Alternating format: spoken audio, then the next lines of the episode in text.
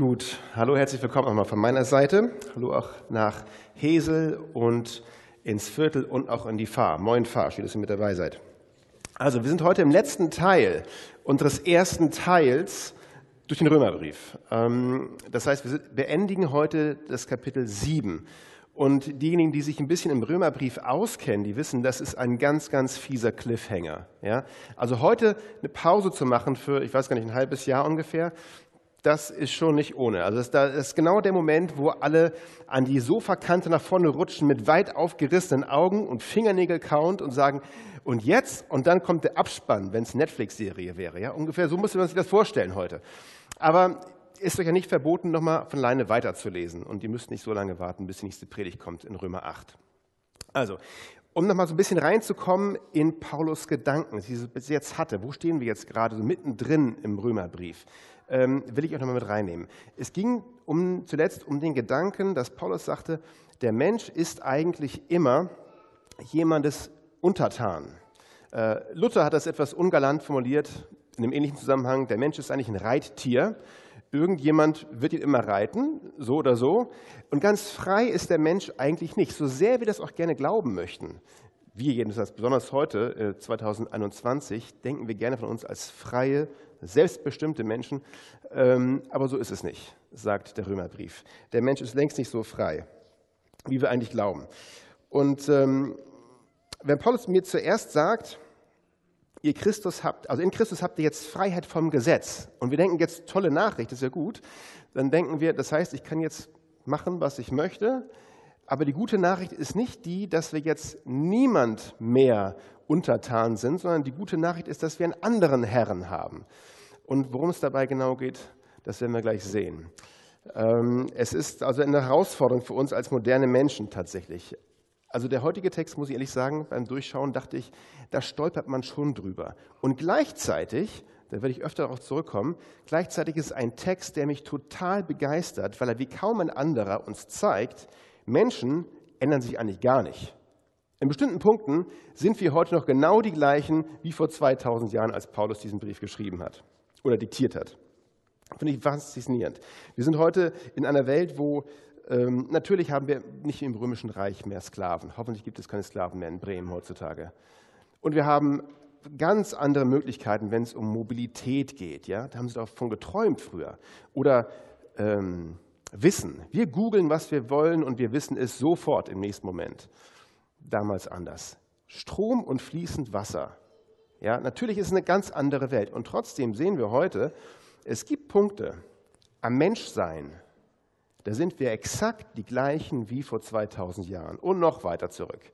Wenn es um Themen geht wie Freiheit, wenn es um so große Zusammenhänge geht, wie die, um die es heute geht, stellen wir fest, dieser Text ist hochaktuell, hat überhaupt nichts verloren an dem, was er uns sagen möchte. Also, ich steige mit euch ein, wenn ihr möchtet, in Römer 7 und zwar ab Vers 7. Da geht es los, ein etwas längerer Text heute. Und man ahnt schon, Paulus ahnt einige Einwände, die kommen. Geht mal los. Ab Vers 7. Welchen Schluss sollen wir nun daraus ziehen? Ist das Gesetz denn im Grunde genommen Sünde? Kurze Pause. Wie, wie kommt Paulus auf diese Frage, dass das Gesetz hier Sünde sein könnte? Zwei Verse vor hat er gesagt, unsere sündigen Leidenschaften wurden vom Gesetz geweckt. Aha, und dann denkt er mit und sagt sich, natürlich könnte man jetzt auf die Idee kommen, dass das Gesetz an sich ein Problem ist, wenn es sündige Leidenschaften weckt. Das ist ja nicht sehr schön. Aber Moment, welches Gesetz ist hier eigentlich gemeint? Ist gar nicht so entscheidend tatsächlich. Denn das Prinzip, um das es geht, greift fast bei jedem Gesetz, um das es gehen könnte. Also das Gesetz oder eine Regel, etwas, was wir, was wir gesagt bekommen, hat immer sowas an sich. Ja, sag deinem Kind, ähm, greif nicht in die Keksdose bitte. Und der Reflex ist erstmal Keksdose? Wo? Nicht, na klar, alles klar, ich muss gar nicht fragen, sondern der Reflex, irgendwas löst das Gesetz, was wir erlassen haben, ganz egal was für ein Gesetz, aus in uns, dass wir sagen, oh, jetzt habe ich also die Möglichkeit, das zu tun und zu gehorchen oder eben auch nicht. Und Gesetze lösen was in uns aus. Ein innerer Kampf beginnt, könnte man vielleicht sagen. Jetzt ist das die Schuld der Keksdose, dass ein Kampf beginnt? Nee, natürlich nicht. Ist das die Schuld dessen, der das Gesetz erlassen hat? Nee, auch nicht. Aber irgendwas passiert da in uns, dass wir da einen Kampf haben. Und wo liegt das Problem? Wir lesen weiter. Also ist das Gesetz etwa sündig? Niemals, sagt Paulus, niemals. Aber ohne das Gesetz hätte ich nicht erkannt, was Sünde ist. Ich hätte nicht begriffen, was Begierde ist. Wenn das Gesetz nicht sagen würde, gibt der Begierde keinen Raum. Die Sünde ergriff die Gelegenheit und weckte in mir durch das Verbot jede nur denkbare Begierde. Ohne das Gesetz ist also die Sünde tot. Ich dagegen war am Leben, solange ich das Gesetz nicht kannte. Doch als dann das Gesetz mit seinen Forderungen an mich herantrat, war es umgekehrt. Jetzt, wo es die Sünde, die zum Leben erwachte. Jetzt war es die Sünde, die zum Leben erwachte. Ich aber starb. Ich musste feststellen, dass das Gesetz dazu, das dazu bestimmt war, mir das Leben zu bringen, mir den Tod brachte. Denn die Sünde ergriff die Gelegenheit, die sich ihr durch das Gesetz bot. Zuerst benutzte sie es, um mich zu betrügen und dann, um mich zu töten. Also wo genau liegt unser Problem denn hier? Oder das Problem des Kindes, das in die Keksdose greifen möchte. Wo genau liegt das Problem? Letzte Woche saß ich mit Tassi im Wohnzimmer äh, auf der Couch und hatten irgendwas zu knabbern in der Hand. Und ähm, ich biss so herzhaft zu und auf einmal ein stechender Schmerz oben links. Und ich denke, ach nein. Und ich möchte mal kurz die, reinnehmen in die Sekunden, die sich abspielten in meinem Kopf. Ja? Und bitte lacht nicht. Na, wenn ihr möchtet, könnt ihr auch lachen, ist egal. Aber äh, der erste kurze, das passiert jetzt alles innerhalb von einer Sekunde. Ja? Der erste Gedanke war der, oh nein, der Zahn tut weh, das heißt Zahnarzt. So, und dann passierten drei Sachen nacheinander, wie gesagt, innerhalb der ersten Sekunde. Drei andere Gedanken schossen mir sofort durch den Kopf. Und vielleicht kennt ihr die auch so ein bisschen. Der erste ist so, hm, vielleicht geht das ja auch von alleine wieder weg. Kennt ihr den Gedanken?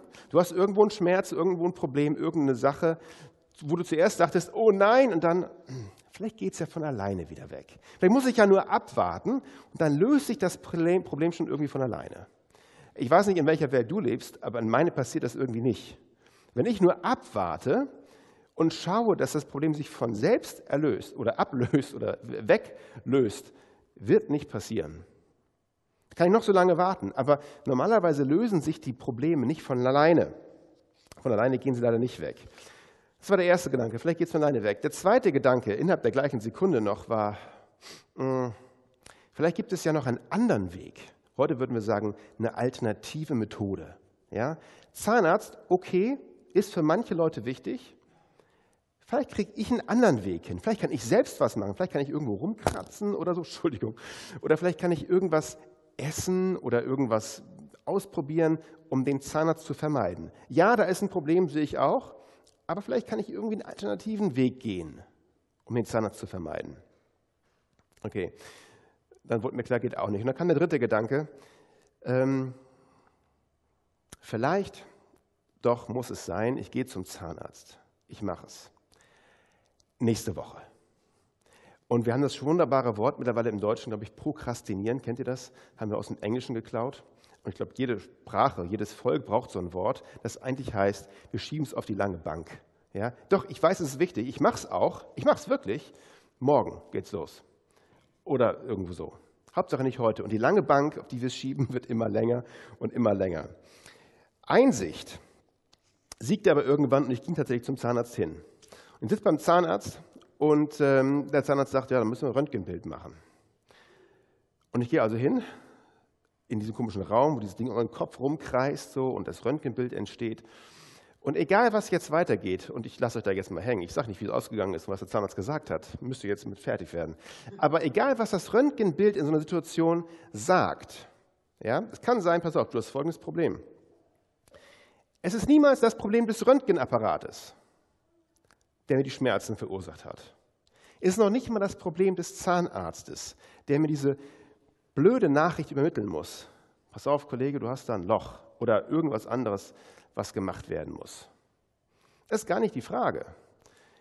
Ich kann noch so sehr schimpfen über das Röntgengerät oder über den Zahnarzt aber, oder über die Keksdose oder über das Gesetz. Aber das Problem ist ein anderes. In mir entsteht ein Kampf mit der Diagnose. Und das erste Problem. Wir haben erstmal die Diagnose, die gestellt wird. Und es ist nicht das Problem des Gerätes, nicht das Problem des Röntgenbildes. Egal wie doll wir ausweichen und egal wie wir nach anderen Möglichkeiten suchen, etwas wegzuerklären oder irgendwie auf eine andere Lösung zu kommen. Das Gesetz ist nicht das Problem. Weder das Gesetz über die Keksdose noch über das Röntgenbild, egal. Auch nicht Gottes Gesetz über richtig und falsch ist das Problem. Egal, was Gott dir sagt. Das Problem liegt woanders. Und nicht in dem, der uns sagt, hier ist ein Problem in deinem Leben. Sei mal ehrlich zu dir selbst. Ich bin ehrlich mit dir, wie wir heute schon gehört haben. Vielen Dank, Ralf. Ich bin ehrlich mit dir. Und ich bin nicht das Problem. Das Problem liegt in dir. Das Gesetz spricht bloß die Wahrheit aus und stellt also die Diagnose. Vers 7 haben wir eben gerade gelesen, da sagt es wunderbar. Ohne das Gesetz hätte ich nicht erkannt, es geht also ums Erkennen, ich hätte nicht erkannt, was Sünde ist. Die Diagnose wird also gestellt. Und ich stelle fest, ich halte diesem Gesetz nicht stand. Ich, ich muss dem klein beigeben. Es ist so. Etwas in mir wehrt sich dagegen. Ich bin nicht so souverän, dass ich einfach sage, ist egal. Übrigens in Vers 10, ganz interessant, wenn ihr da eben drüber gestolpert seid, da heißt es, das Gesetz war dazu bestimmt, mir das Leben zu geben. Da meint Paulus nicht mit, dass das Gesetz, das Gesetz uns einen Weg gibt, wenn wir es befolgen können, dass wir durch Gesetzeswerke einen Weg zum Leben, zum ewigen Leben finden können. Das ist hier nicht gemeint. Was er meint ist, das Gesetz ist an sich ein heilsamer, lebensbringender Weg. Warum? Ja, weil er uns die Wahrheit gibt. Das Gesetz gibt uns Wahrheit. Und Wahrheit, auch wenn sie wehtut, und das Sprichwort kennen wir, aber sie führt ins Leben. Genauso wie das Röntgenbild oder sonst was, was wir haben. Was uns nicht gefällt, aber es ist ein heilsamer Weg wenn die Wahrheit ausgesprochen wird. Das Gesetz ist also nicht das Problem, es stellt bloß die Diagnose. Und sie lautet, in diesem Fall, sie leiden leider an einer tödlichen Krankheit und die heißt Sünde. Gehen wir weiter im Text, ab Vers 12. Es bleibt also dabei, dass das Gesetz heilig ist. Seine Forderungen sind heilig, gerecht und gut. Aber heißt das dann, dass etwas, was gut ist, für mich zur Ursache des Todes wurde? Niemals. Es ist die Sünde gewesen. Sie hat mir den Tod gebracht und hat dazu das Gute benutzt. Damit zeigte sie ihr wahres Gesicht. Gerade die Forderungen des Gesetzes mussten dazu dienen, die grenzenlose Schlechtigkeit der Sünde ans Licht zu bringen. Das Gesetz ist durch Gottes Geist gegeben worden, das wissen wir. Ich bin aber, ich aber bin meiner eigenen Natur ausgeliefert. Ich bin an die Sünde verkauft und ihr unterworfen. Ich verstehe selbst nicht, warum ich so handle, wie ich handle. Denn ich tue nicht das, was ich tun will. Im Gegenteil, ich tue das, was ich verabscheue. Vers 16. Wenn ich aber das, was ich tue, gar nicht tun will, dann gebe ich damit dem Gesetz recht und heiße es gut.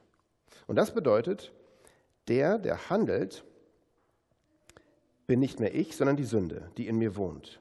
Ich weiß ja, dass in mir, das heißt in meiner eigenen Natur, nichts Gutes wohnt.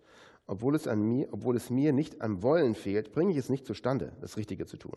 Ich tue nicht das Gute, das ich tun will, sondern das Böse, das ich nicht tun will. Wenn ich aber das, was ich tue, gar nicht tun will, dann handle nicht mehr ich selbst, sondern die Sünde, die in mir wohnt. Ich stelle also folgende Gesetzmäßigkeit bei mir fest. So sehr ich das Richtige tun will, was bei mir zustande kommt, ist das Böse.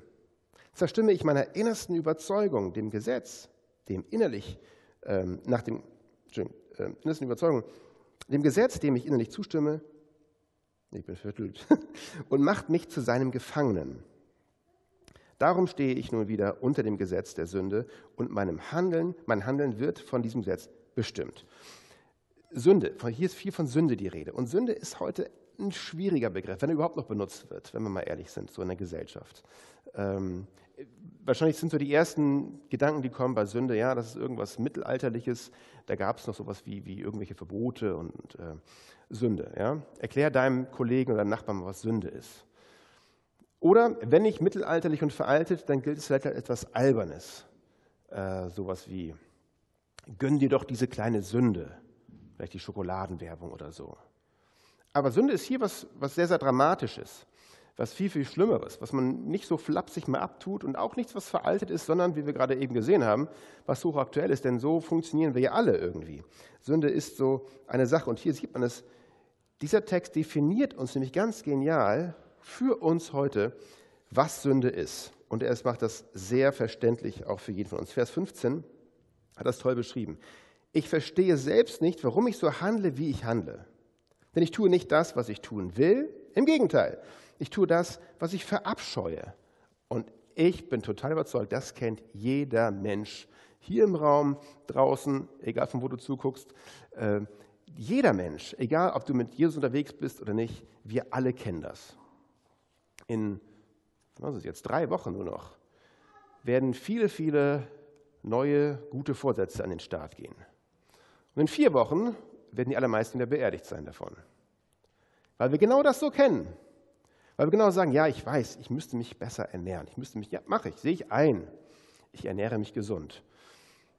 Vielleicht gibt es aber auch einen anderen Weg, einen alternativen Weg. Oder vielleicht nehme ich auch von ganz alleine ab.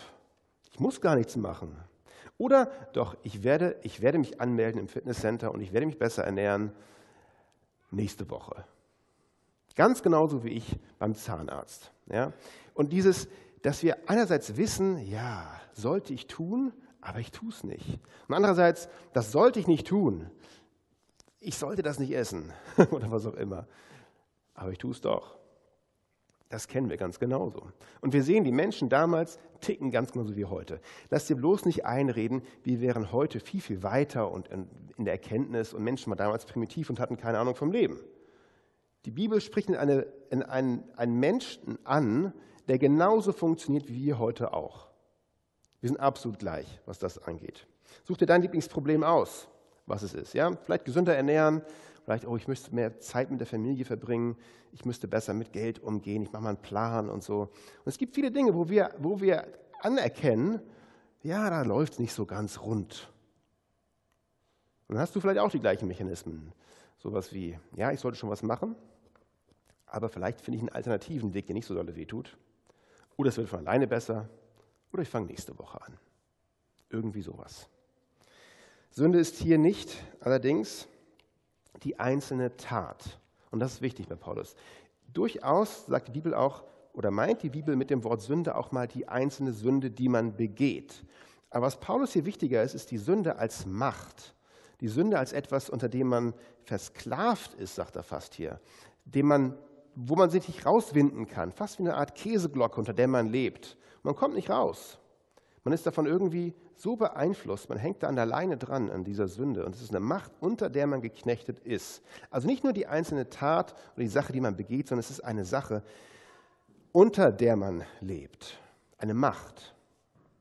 Tja, was machen wir nun mit dieser Macht? Wie kann man da umgehen? Wie kann man damit weise umgehen? Und gestern haben wir Geburtstag gefeiert.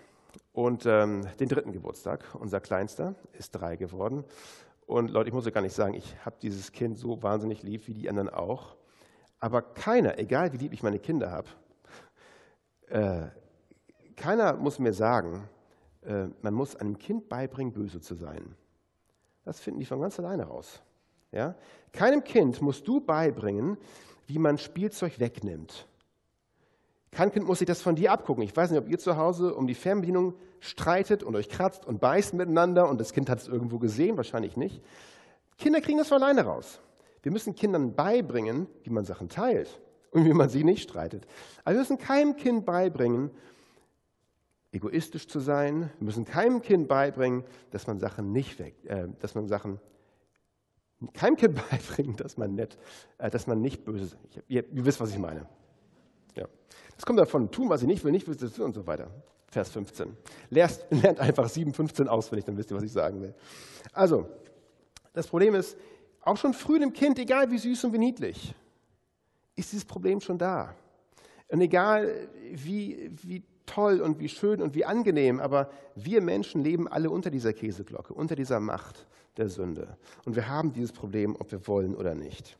Und als wir so vor, weiß nicht, vor 100 Jahren ungefähr, ging das los äh, mit Säkularisierung, mit der Idee, Mensch, der Mensch ist ja eigentlich ist ja gar nicht so schlimm. Der Mensch hat im Kern eigentlich was Gutes. Und, der, und dieser Gedanke wehrt sich natürlich gegen so etwas wie Sünde, unter der wir leben. Der Mensch ist was Gutes, sagte man damals. Und alles, was wir brauchen, um diesen guten Kern an die Oberfläche zu bekommen, ist eigentlich hauptsächlich Bildung. Bildung löst das Problem, so dachte man damals. Und heute wissen wir es eindeutig besser. Gerade in Deutschland wissen wir, Bildung war nicht das Problem, äh, weswegen man in Deutschland ins Dritte Reich reingerutscht ist, oder? Ich meine, Deutschland war ein weit entwickeltes Land. Bildung war nicht das Problem. Und vor, was ist jetzt, 20 Jahren war nicht Bildung das Problem, warum Leute in, äh, in New York äh, den 11. September veranstaltet haben. Mangelnde Bildung war nicht das Problem. Die Leute gingen auf eine Elite-Universität. Ich weiß noch, wie wir vom Fernseher saßen und feststellten, oh, das ist ja bei uns um die Ecke. In Hamburg-Harburg, Marienstraße 54. Hallo, was? Studentenwohnheim war es. Von einer Elite-Uni. Bildung ist nicht das Problem, warum Menschen mit Bösem zu kämpfen haben. Und der Mensch hat ein Problem ganz tief in sich unten drin. Egal wie klein, egal wie alt, egal wie schön, egal wie reich, egal wie arm.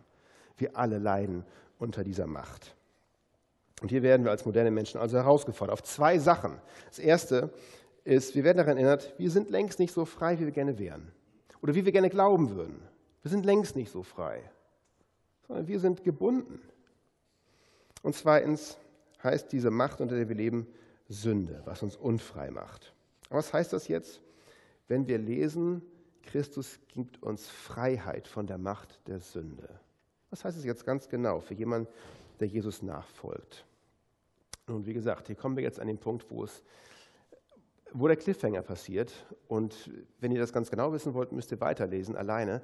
Aber Paulus gibt uns hier in den letzten beiden Versen von Kapitel 7 noch einen kleinen Hinweis darauf, der uns schon mal weiterhilft. Wir lesen ab weiter ab Vers 24. Ich unglückseliger Mensch, sagt er. Und natürlich, was auch sonst sollte man sagen, wenn man feststellt, hier stehe ich völlig hilflos. Ich bin ausgeliefert, ich möchte gern das und so weiter. Ich unglückseliger Mensch, mein ganzes Dasein ist dem Tod verfallen. Wird mich denn niemand aus diesem elenden Zustand befreien? Doch. Und dafür danke ich Gott durch Jesus Christus, unseren Herrn. Also gilt beides. Während ich meiner innersten Überzeugung nach dem Gesetz Gottes diene, bin ich doch gleichzeitig, so wie ich von Natur aus bin, an das Gesetz der Sünde versklavt. Also zwei Dinge werden hier deutlich. deutlich. Und das wird klar durch das Wort gleichzeitig, was wir gerade gelesen haben. Einerseits durch Jesus Christus sind wir gerettet aus dem Machtbereich der Sünde.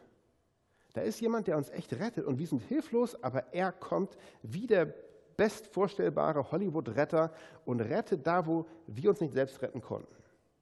Und diese Hilflosigkeit gegenüber der Macht der Sünde ist besiegt. Christus rettet aus dem Machtbereich der Sünde. Er zerbricht die Macht, wir sind frei. Gleichzeitig heißt es hier, diese Freiheit erleben wir nicht sofort. Wir leben sie in Schritten. Wir können deshalb sagen, dieser Heilungsprozess den nun einsetzt, verläuft schrittweise. Der verläuft prozesshaft, der verläuft manchmal langsamer, als wir uns das wünschen würden. Diese Heilung, die auf die Diagnose folgt, ist eine langsame Heilung, die braucht Zeit.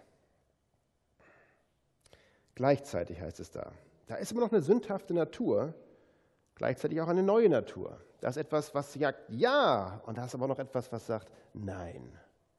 Und dieses Ringen dieser, dieser alte Kerl in mir, der sagt, ich schieb's auf die lange Bank, der ist nicht sofort tot. Ich bin dank Christus, vor einigen Wochen waren wir da bei dem Thema Rechtfertigung im Römerbrief, sofort gerettet, wenn ich mich ihm anvertraue. Und die Freis das Freisprechen vor ihm, vor Gott, geschieht in einer Sekunde. Ich vertraue mein Leben Jesus an und ich werde gerecht gesprochen. Aber das, was dann kommt, das ist eine langsame Heilung. Das ist ein langsames Hinausgeführt werden aus diesem unter Sünde gefangen sein. Ja? Wir sind frei, aber die Heilung dauert. Und vielleicht kann man in Bezug auf Sünde dann sagen, Christian ist so etwas wie an der Hand Jesu in Freiheit geführt zu werden. Schritt für Schritt, Tag für Tag. Manchmal fühlt sich das an, als ob wir so einen Schritt vormachen und wieder eins zurück, manchmal zwei vor und dann wieder drei zurück, dann wieder vier nach vorne. Und manchmal ist es ein Hinfallen und wieder Aufstehen. Aber diese Heilung und dieses Geführtwerden an der Hand Jesu dauert ein bisschen. als wir haben eins meiner liebsten Bücher, was ich mit den Kindern früher gelesen habe und auch jetzt müsst ihr es mal wieder machen, ist, das ist die Geschichte vom kleinen Drachen. Vielleicht kennen die einige von euch. Das ist ein Drache, also kein Monsterdrache, sondern ein Drache, den man fliegen lässt im Wind. Und ein kleiner Junge hat diesen Drachen und lässt ihn fliegen. Es ist Herbst, er geht raus mit ihm, er freut sich, begeistert, toll, der Drache fliegt, der Wind bläst und der Drache ist hoch am Himmel. Und es könnte nicht besser sein. Der Junge hat Spaß und der Drache haben Spaß, beide haben Spaß, beide freuen sich. Und irgendwann kommt aber der Drache auf die Idee, sag mal, irgendwie nervt mich diese Schnur. Diese Schnur, die zieht immer so komisch. Und eigentlich möchte ich ja lieber frei sein. Wie wäre es denn, wenn ich mich mal losreiße von dieser Schnur? Und irgendwie schafft das der Drache und zieht an dieser Schnur und der Wind hilft ihm so ein bisschen wahrscheinlich. Und der Drache ist frei. Auf einmal fliegt er los in ungeahnte Höhen und sagt, wow, so habe ich es mir immer vorgestellt. Ich bin endlich frei ungeahnt. Dann kommt der Wind und trägt ihn noch weiter, sagt, toll, prima, es wird immer besser, bin wirklich frei. Und dann stellt er aber fest, auf einen Moment mal, würde ich gerne hier lang fliegen. Aber den Wind interessiert das gar nicht. Und der Drache fliegt irgendwo hin, wo der Drache gar nicht hinfliegen will. Und der Wind bläst weiter und der Drache stellt fest, äh, ich kann mir die Richtung gar nicht mehr aussuchen. Der Wind bestimmt jetzt, wo ich hinfliege. Und der Wind bläst ihn gegen so eine Bergwand gegen und der Drache, eine Ecke bricht schon ab, da kommt ein Vogel angeflogen, pickt ihn noch ein bisschen auseinander, dann sind Löcher am Drachen drin, der Drache fällt runter auf die Erde, Kühe kommen angelaufen, trampeln drüber, er ist völlig kaputt. Und der kleine Junge hat das gesehen. Er hat gesehen, was mit dem Jungen, mit dem Drachen passiert und lief immer hinterher und irgendwann kommt er angelaufen, schnappt sich den Drachen wieder völlig zerfleddert, sieht gar nicht mehr wie ein Drache aus, nimmt den Drachen mit nach Hause, Klebeband drüber, macht den Drachen wieder heile. Und natürlich ist die Lektion, an dem wir gleich wissen wir, dass dieser Drache einen, eine fehlerhafte Vorstellung hat von Freiheit. Das, was er als Freiheit dachte, ist überhaupt keine Freiheit, sondern er wird dann ganz im Gegenteil immer noch woanders hingeblasen, wo er gar nicht hin will. Und das, was er als einengend empfand, diese Schnur, ist eigentlich das, was ihm Freiheit gab was ihn funktionieren ließ, was ihn als Drachen am allerbesten funktionieren ließ überhaupt. Und manchmal denken wir genauso. Manchmal sehen wir das nicht so, dass die Hand Jesu, die uns führt in Freiheit, nicht einengt ist, sondern dass sie genau das ist, was uns in Freiheit führt. Und das dauert ein bisschen, es dauert manchmal länger, als wir glauben. Aber es ist genau die Hand Jesu, der wir uns anvertrauen, die uns auf diese Reise mitnimmt, um dann Freiheit zu finden, wirkliche Freiheit. Und ich möchte euch ein bisschen herausfordern heute. Und weiß nicht genau, wo du stehst, wie lange du schon vielleicht mit Jesus gehst und ihm nachfolgst oder noch gar nicht möglicherweise. Ähm, ich glaube, diese Entscheidung, Jesus zu vertrauen und seine Hand zu nehmen, die müssen wir jeden Tag neu treffen. Denn wir sind überhaupt nicht immun dagegen, genauso wie dieser Drache, dass wir glauben, irgendwie fühle ich mich jetzt eingeengt. Vielleicht weiß ich es ja doch besser als der, an dessen Hand ich gerade gehe. Vielleicht habe ich noch eine andere Idee. Vielleicht, vielleicht tut es ein bisschen zu sehr weh, wenn er mich jetzt dadurch führen will. Und er sagt mir zwar, er will mich in Freiheit führen, aber eigentlich, ah, vielleicht gibt es noch eine alternative Möglichkeit. Ja, vielleicht gibt es noch irgendwas anderes. Und wir reißen uns manchmal los von dieser Hand. Und es ist eine Herausforderung an uns, jeden Tag neu festzustellen, vertraue ich diesem Jesus, dass er wirklich mir die Hand schenkt und entgegenstreckt, weil er mich in Freiheit führen will. Nicht, weil er mich einengen will, sondern weil er mich dorthin führen will, wo ich gesund werde, wo ich heil werde. Er will mich ja gerade rausführen aus Bindungen, aus allem, was mich krank macht, kaputt macht. Und will mich reinführen in Gesundheit, in Freiheit. Und so komisch es klingt, geführt zu werden in Freiheit. Nicht alleine rumzutoben, sondern geführt zu werden in Freiheit. So wahr ist es doch. Weil die Macht der Sünde, die, ist sonst zu stark ohne Jesus in unserem Leben. Also, wo stehst du heute? Wo stehst du heute in Bezug auf diese Hand Jesu in deinem Leben? Bist du jemand, der vielleicht zum allerersten Mal Jesus vertrauen möchte? Dann würde ich dich herausfordern, das zu tun. Du wirst gleich einen Moment haben, das zu tun. Wir haben gleich einen Moment Ruhe und find deine eigenen Worte, das zu sagen. Zu sagen, Jesus, ich verstehe nicht alles, worum es hier geht und es sind viele Worte, die mir neu sind, aber ich möchte dir vertrauen an dem Punkt und den ersten kleinen Schritt gehen, so gut ich kann. Alles, was ich daran verstehe, ich will einschlagen und deine Hand nehmen. Für mich, Herr. Und wenn du es zum tausendsten Mal machst, dann fordere ich dich darauf, tu das. Tu es. Und wenn du feststellst, vielleicht bin ich zu doll ausgewichen in meinem in den letzten Jahren oder in den letzten Wochen, vielleicht habe ich immer wieder gedacht, ah, vielleicht gibt es noch einen anderen Weg oder einen besseren Weg.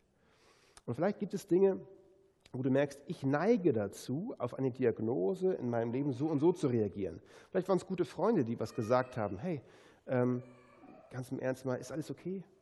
Wollen wir mal reden? Und du hast gesagt, ja, okay, geht schon, geht schon, geht schon. Wird schon von alleine wieder. Ich finde schon einen Weg. Wie, wie, wie tickst du, wenn du unangenehme Sachen, wenn du die unangenehme Wahrheit gesagt bekommst? Bist du an dem Punkt, dass du sagst immer noch, ich vertraue dieser Hand, die mich in Freiheit führen will, die mich in Freiheit führen will und ich schlage ein und nehme sie. Lass uns einen Moment nehmen, wo wir gleich noch ähm, so ein bisschen Musik ganz still sein können und dann einfach überlegen, wo stehe ich an diesem Punkt.